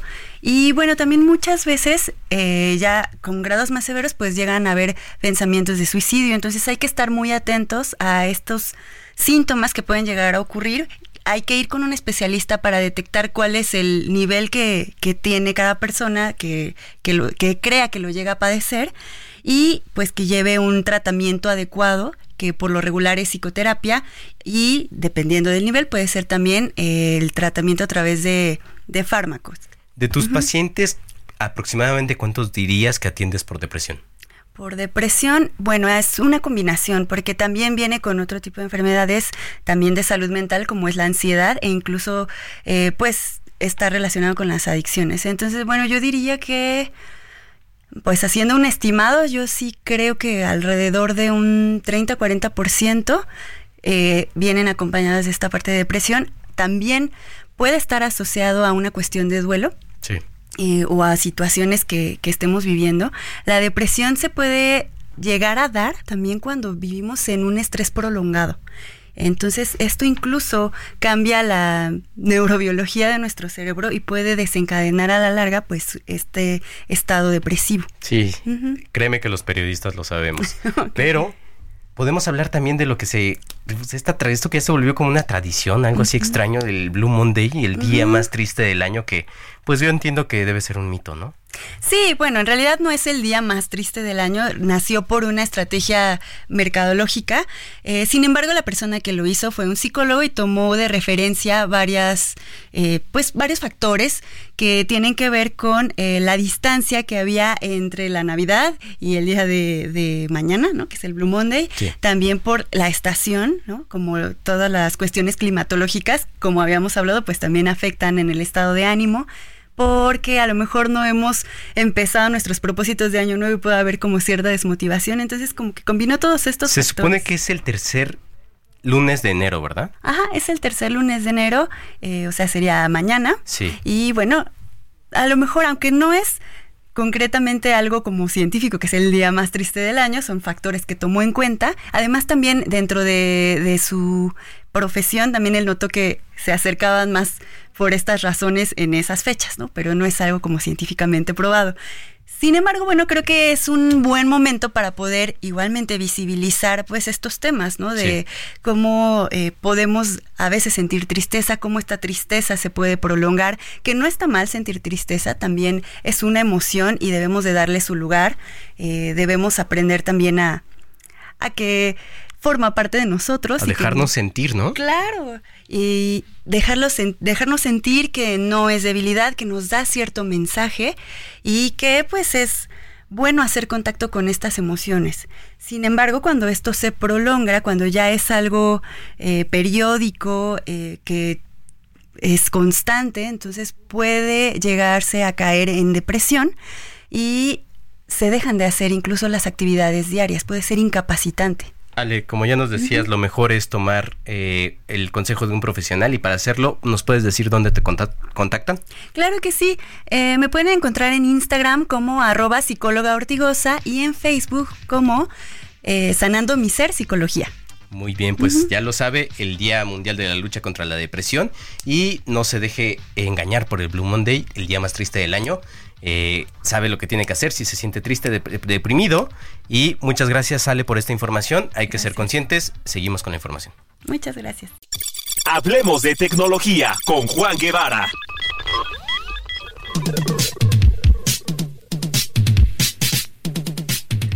Juan Guevara, director de Now Media, para hablar precisamente sobre tecnología, nuevos cambios en Facebook. ¿Cómo estás, Juan? Te habla Jorge.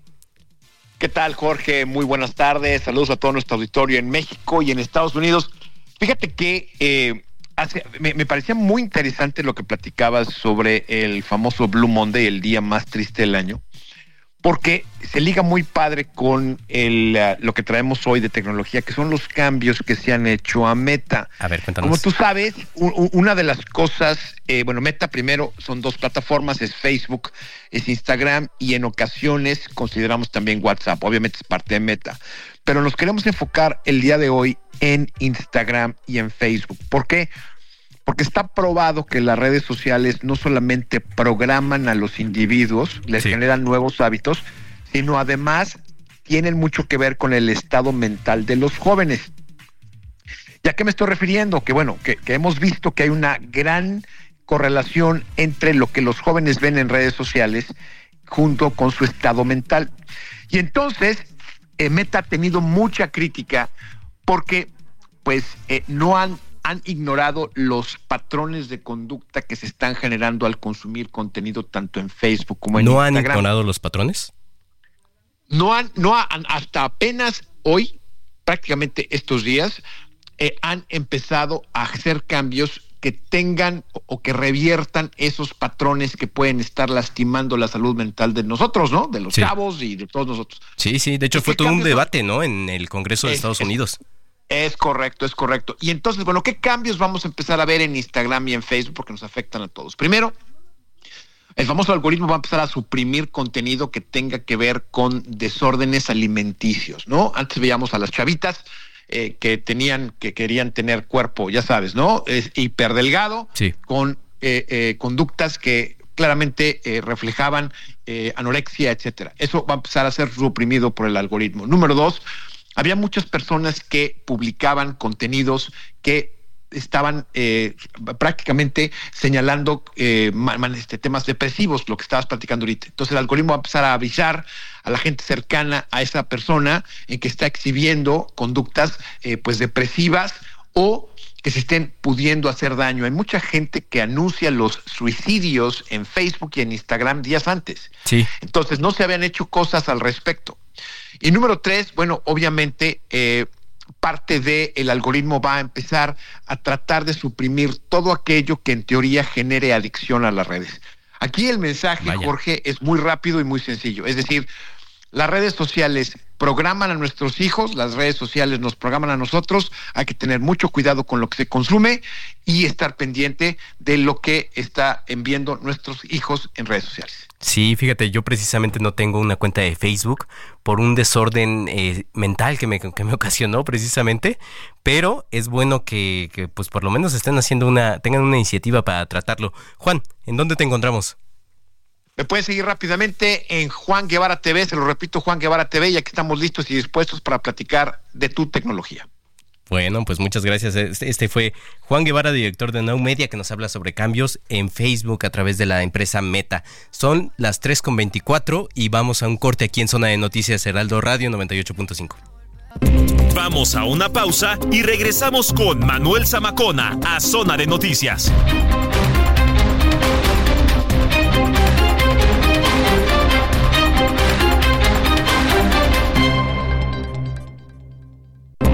Ya estamos de regreso en Zona de Noticias con Manuel Zamacona por el Heraldo Radio.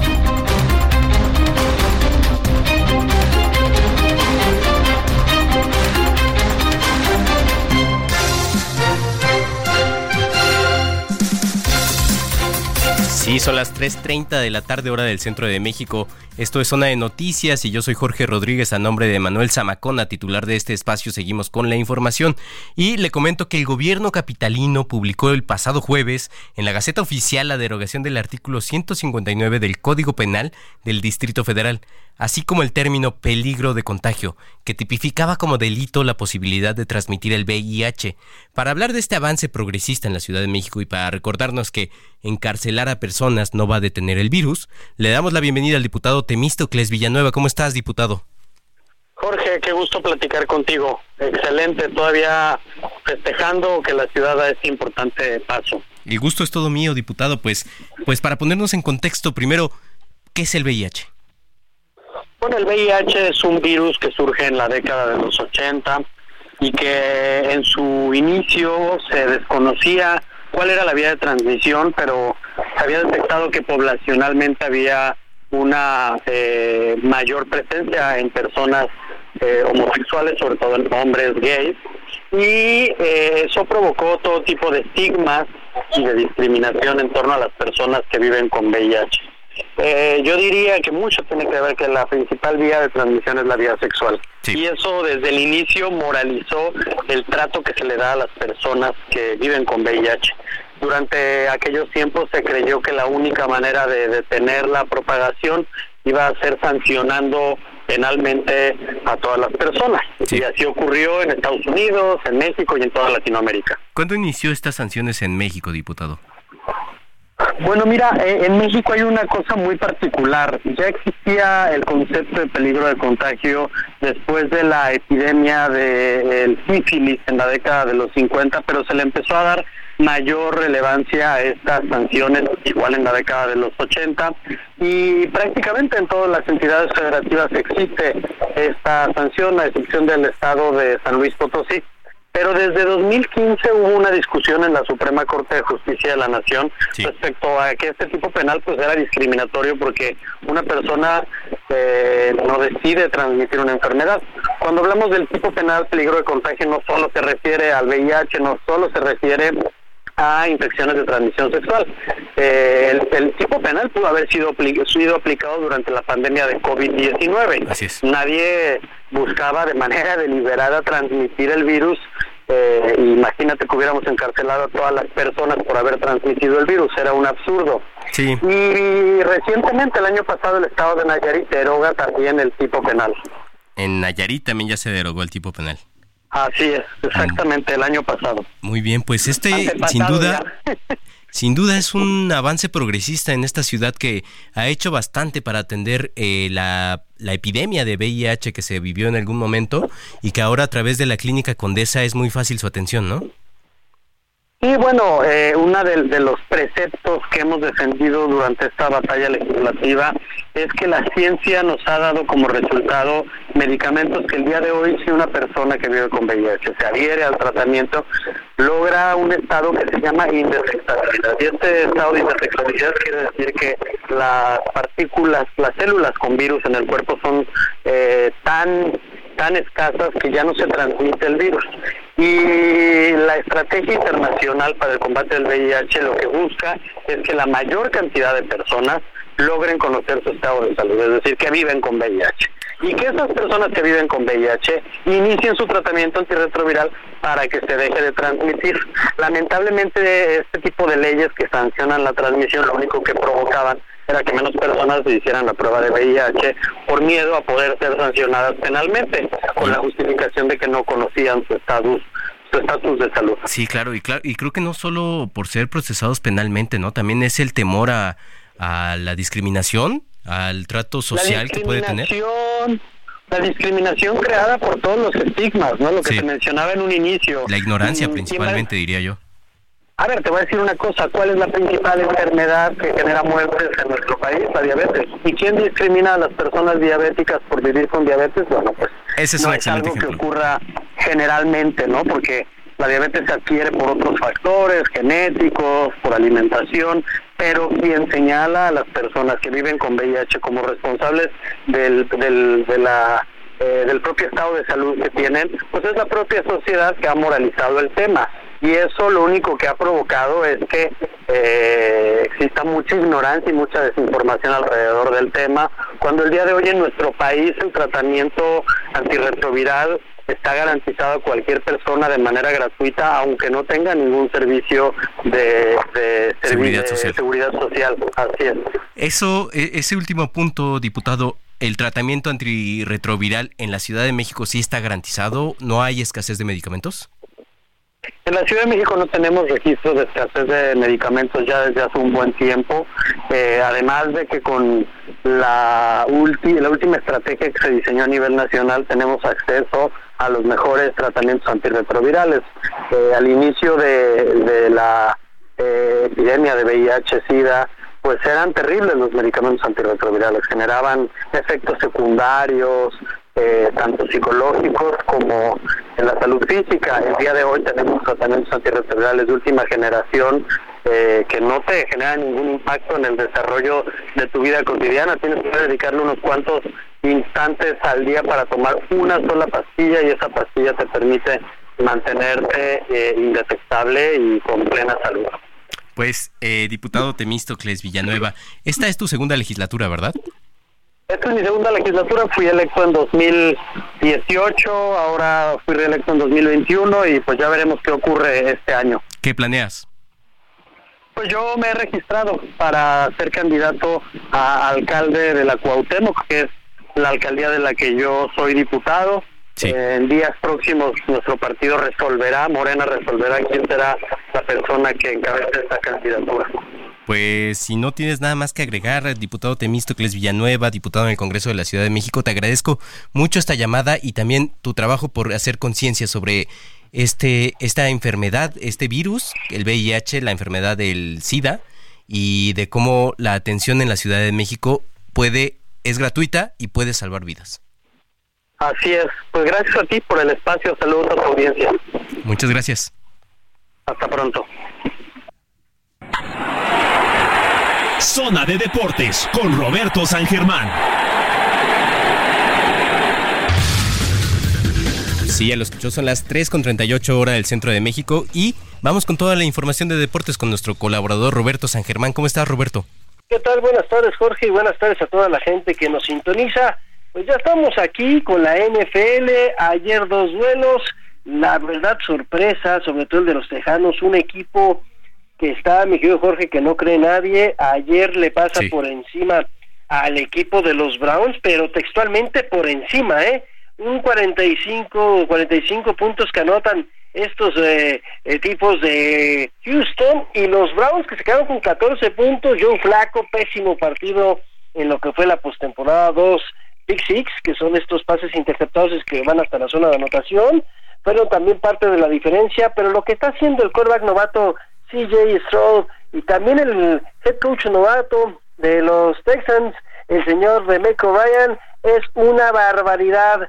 Hay que ver este equipo y podrían darle cualquier dolor de cabeza a los equipos que quedan. ¿eh? Si pensemos que los Ravens la van a tener fácil con ellos porque se podrían enfrentar, depende todo de lo que pase con el duelo entre los Bills y el equipo de los Steelers que se jugaría mañana a las 3 de la tarde, aunque Todavía no hay certeza de que se juegue el partido, ¿eh? La condición climática en los Estados Unidos está horrible. Tienen una tormenta atípica y pues bueno, hoy para que te des una idea, en el estadio de los Vaqueros se va a jugar a menos 14 grados centígrados en Arlington, Texas. Entonces, estamos hablando de que la situación que se está viviendo en los Estados Unidos con esto de eh, situaciones climáticas... La tormenta invernal, ¿no? Sí, la tormenta invernal esta que dicen que, que se esperaba, pero está haciendo una locura, entonces ya veremos qué pasa con el partido de mañana. Pero te decía, los Tejanos 45 a 14, caminando. Y textualmente después el equipo del papá de Manuel, que le mandamos un saludo, se congelaron, ¿eh? Se congelaron en Kansas City, Missouri, también a menos 19, menos 24 terminó el partido en lo que fue la temperatura. Eh, perdieron 26 a 7. Tua y el plan de juego yo no entendí que hizo el señor McDaniels ayer, era un partido en que puros pases laterales, puras jugadas cortitas y pues no, no pudieron, nada más el primer cuarto fue peleado, ya después los jefes pues en caballo de hacienda se fueron y le ganaron 26 a 7, esperando a ver los resultados que faltan, nada más el de el equipo de los Bills y los Steelers para ver cómo quedan los siguientes partidos en la conferencia americana en lo que serían ya los partidos divisionales, ¿no? Y luego, pues bueno, ahorita a las 3.30 ya se viene el kickoff entre los vaqueros y el equipo de los empacadores de Green Bay. Este duelo que también pues tiene cierta historia, ¿no? Entre vaqueros y empacadores, un partido en donde se dice y los momios van o dan favoritos a los vaqueros de Dallas, pero pues bueno, ya conocemos en estos partidos lo que hace el señor Prescott y también lo malo que puede llegar a ser su head coach Mike McCarthy con el manejo del juego y en las eh, situaciones difíciles se bloquean y no hace nada. Así que, pues también ya veremos qué pasa con esta, con esta. Esa es la actividad en la Liga Nacional de Fútbol allá en Estados Unidos, pero también tenemos actividad en la Liga MX, ¿verdad? Exactamente, amigo, y también mando un salto un partido más al rato que es el de los Leones de Detroit contra los Rams y mañana el equipo de los Bucaneros contra los Águilas de Filadelfia. Sí, también hubo partidos hoy, mi querido amigo, el equipo de los Pumas le ganaron 1 a 0 al FC Juárez. Hoy ya se utilizó esta herramienta del VAR en donde puedes escuchar las decisiones arbitrales. Había una jugada bien polémica, un penal que no se le marcó al equipo de Juárez. Y los partidos de ayer, pues querido amigo, el equipo de eh, Chivas empata uno de milagro, después de 11 minutos Sí, después de 11 minutos de tiempo de compensación, así como ya ves todos los que se quejan de la América, parecía que Chivas tenía que empatar a como diera lugar y si no, no pitaban. Cruz Azul pierde, sí, Cruz Azul pierde, amigo, en su regreso al estadio Blaugrana, sí, al estadio del Atlante, en la Ciudad de los Deportes, 1 a 0 ante Pachuca. Sí, Cruz Azul había empatado, pero fuera de lugar y los echaron para atrás. América con un equipo B y con mucha suerte, yo soy americanista, con mucha suerte saca un resultado que la verdad no, no es lo que pasó en este juego. 2 a 0 gana la América en su visita a Cholos. Cholos tuvo oportunidades al por mayor. Malagón fue la figura de la América y bueno, Chava Reyes o Salvador Reyes, este hombre que quería salir de la América, mete doblete y con esto gana la América. Monterrey gana 2 a 0 a Puebla y te digo, Pumas gana 1 a 0 a Juárez. Al ratito tenemos partido a las 6 de la tarde en Necaxa contra el Atlas y el partido que le correspondía a Tigres se juega el miércoles 17 de enero, León contra Tigres, otro de los resultados, Querétaro 2, Toluca 2, Mazatlán 0, Atlético San Luis 1 a 0, así que pues el campeón inicia con triunfo, mi querido amigo, mi querido Jorge, a ver qué pasa, ahora no se quejaron, Fíjate, ahora no se quejaron curiosamente porque ya ves que el torneo pasado todo el tiempo se quejaban de una victoria del América, que todo era regalado, que todo no sé qué. Ahora no se quejaron y pues bueno, América inicia buscando ese bicampeonato que no se les da en torneos cortos. Es que no hay, no hay manera de quejarse, ¿no, eh, Roberto? Porque mira, yo soy Chiva y reconozco que el América jugó un muy buen torneo. Mira, lo que pasa es que aquí, mira, algo, algo me gusta que, que, lo reconozcas de esa forma, pero algo que pasa es que siempre eh, al América le tienen que ver que si fue el bar, que si fue la situación de los nueve partidos, que si fue lo que, o sea, como se dice vulgarmente, ningún Chile les acomoda. Si el América gana 25 a 0, 25 a 0 y me estoy hasta con sarcasmo, va a decir que fue regalado, que fue robado, ¿no? Entonces, ese es un problema. ¿Y sabes qué es lo que nos pasa? Y ojalá, ojalá algún día podamos platicar más de este tema. Se apapacha mucho a Chivas, amigo. Sí. Se apapacha mucho a Chivas por una simple y sencilla razón, porque juega con puros mexicanos. A ver, si a la selección mexicana tenemos un rasero muy fuerte, ¿por qué no tratamos igual a las Chivas? Pues porque... Dicen que es la selección mexicana, ¿no? Dicen que es la segunda selección mexicana. A la selección mexicana también creo que se le tiene mucha consideración, Roberto. No sé qué pienses, pero por lo menos con el nivel de juego que muestran y seguirlos apoyando en cada mundial, pues me parece que sí, sí le tenemos mucha consideración. A ver, mi querido Jorge, es un tema bien interesante. Yo estoy de acuerdo contigo. Todos le pegamos, pero durísimo, durísimo a la selección mexicana.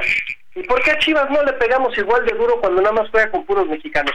¿Por qué siempre los apapachamos? ¿Por qué ayer decimos que Chivas y Chivas se sacaron el empate y Gago y no sé qué? ¿Qué hubiera pasado si América con un equipo alterno pierde? Se lo acaban. Sí. ¿Qué pasó ayer con el Campeón, el campeón se le cayó la corona, ¿no? Exacto, y le abollaron la corona y solos y fue un espejismo, no nos ayudaron. ¿Qué pasa con las Chivas? ¿Por qué nadie dice nada? ¿El partido de Chivas? Sí. Al minuto nueve del tiempo de compensación empatan las Chivas salvaron el partido, las chivas, y hablan del Chicharo.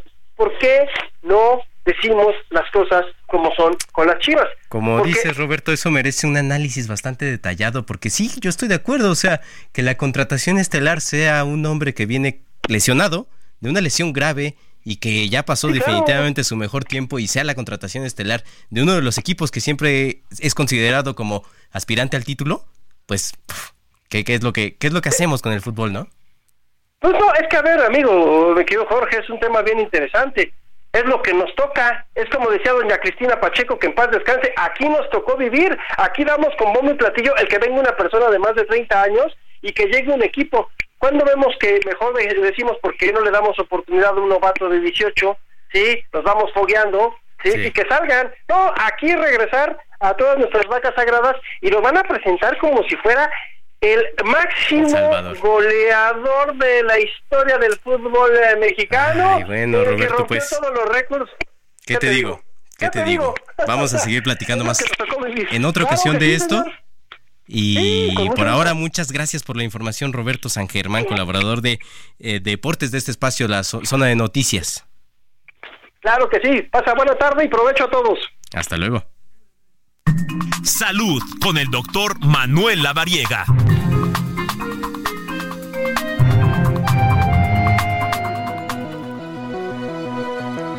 Bueno, pues como ya escucharon, vamos a la sección de salud con el doctor Manuel Lavariega, que en esta ocasión nos va a hablar del término disautonomía. ¿Qué es eso, doctor? ¿Qué tal, Jorge? Qué gusto saludarte a ti y a todo el auditorio.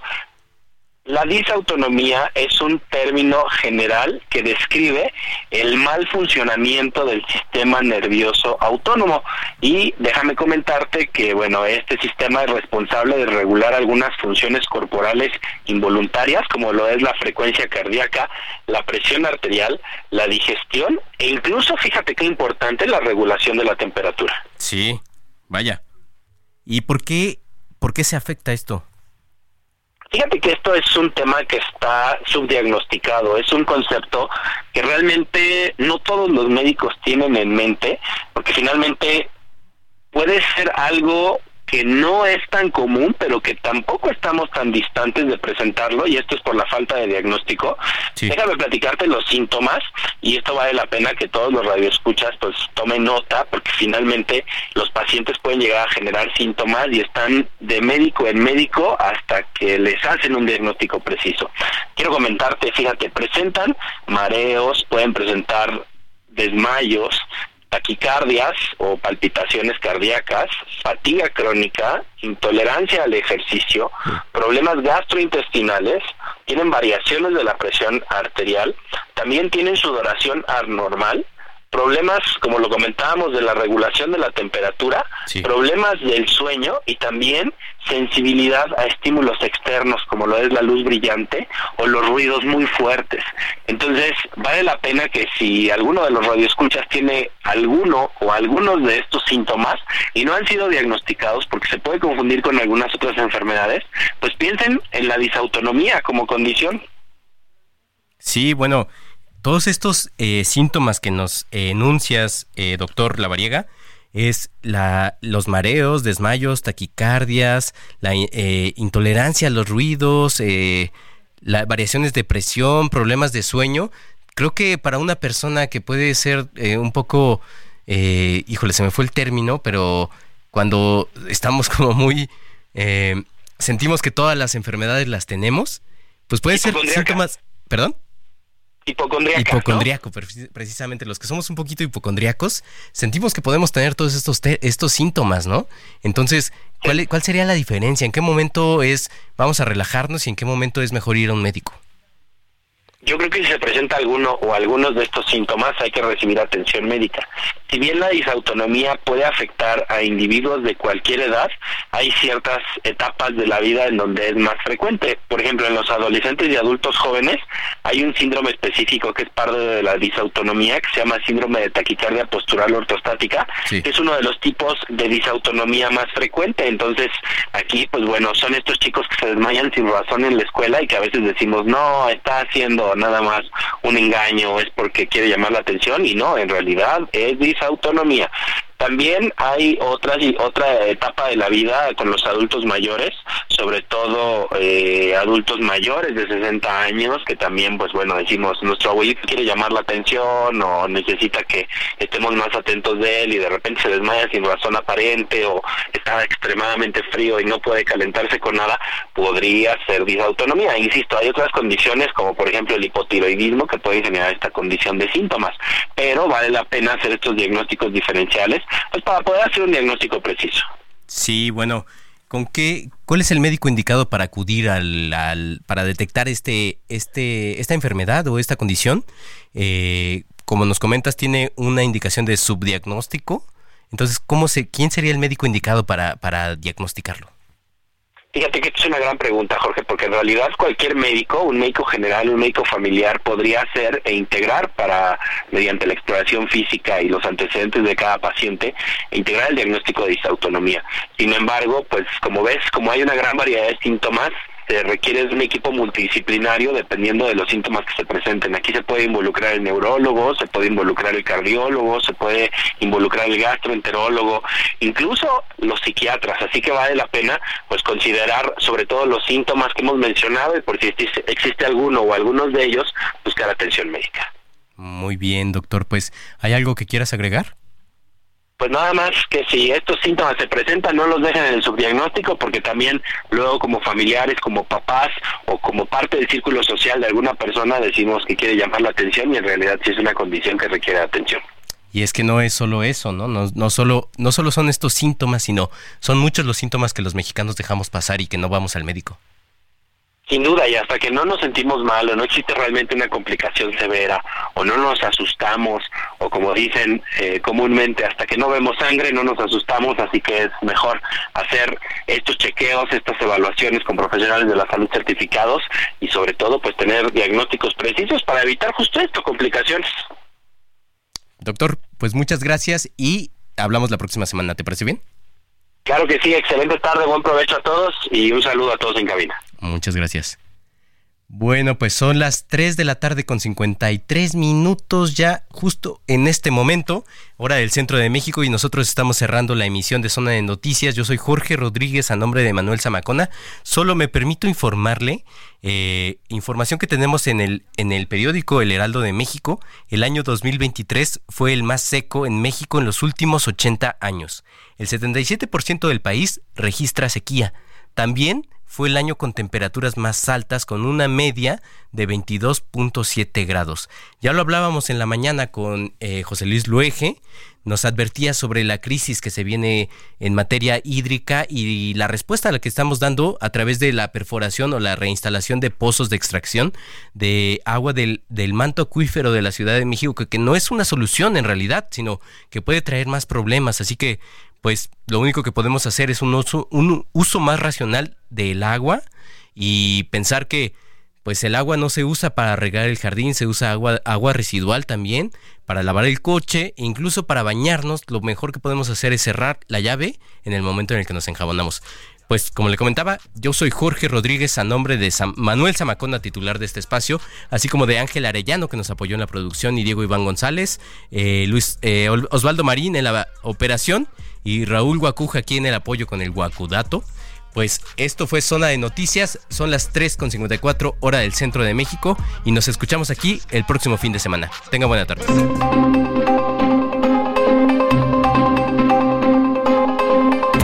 El Heraldo Radio presentó Zona de Noticias con Manuel Zamacona. Los esperamos la próxima semana desde el epicentro de la información.